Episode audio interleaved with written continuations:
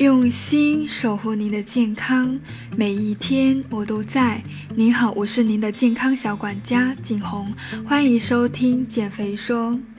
如果你喜欢减肥说分享的每一次内容，记得订阅关注我的栏目哦。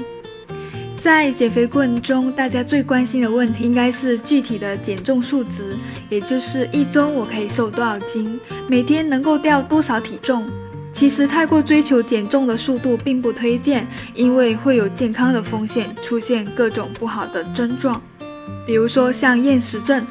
这是我在做营养咨询中经常会碰到的一个案例。很多女性会出现神经性的厌食症、神经性的贪食症、暴食症等情况，心理上与食物为敌，或者说在饿到低血糖和撑到胃痛的冰与火之间挣扎。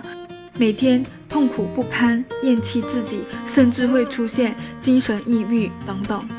这就是过度减重最严重的后果。其次就是可能会出现卵巢早衰，减重过快会影响到我们脑垂体、肾上腺、性腺轴，造成女性卵巢功能的下降，经量变少，月经提前或者推迟，甚至出现闭经情况等等。如果不及时停止减肥并积极的治疗，可能会出现子宫萎缩、丧失生育能力等后果。第三呢，会产生依赖性，有些产品是治标不治本的，喝的时候有效果，一旦停用就没有效的，是有很大的依赖性。第四，可能会导致我们脏器功能出现障碍。像长期使用生酮饮食减肥的话，在七十年代的时候呢，就有很多造成心律失常，甚至导致死亡的案例。使用有关药物减肥，甚至出现肝肾功能衰竭，需要通过腹透或者血透来维持我们的生命。第五，可能会出现常见的内分泌失调。内分泌失调呢，主要是由不科学的减肥方法带来的副作用，很可能会导致女性。关于经期方面的失调是一个很明显的表现，此外还容易造成甲状腺功能衰退和胰岛功能的障碍。第六，可能会影响到消化系统相关性疾病，胃肠道黏膜更新修复和消化液分泌都对营养供应非常敏感。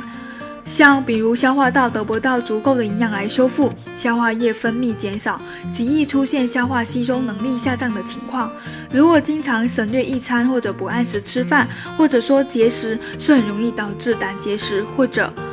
胃病的。食物不足影响到肠道菌群，容易引起慢性肠炎和便秘。第七，可能会出现骨质疏松，甚至容易骨折。减重过快的时候，蛋白质和钙元素往往是摄入不足的，同时生酮导致钙流失增加，会导致骨质提前疏松。第八，营养缺乏病，长期缺乏多种营养素呢，过度减重人是很容易出现缺铁性贫血啊、缺锌啊、低血压呀、蛋白质缺乏性水肿、维生素 B 缺乏症等等这样的情况的。第九，可能会出现衰老症状，像头发枯干、皮肤早生皱纹等等。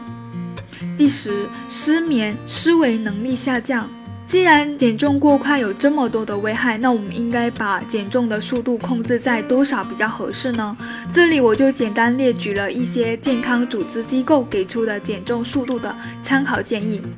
像美国疾病控制与预防中心呢，是指出每周减重一到两磅的人呢，是更容易取得最终的胜利的。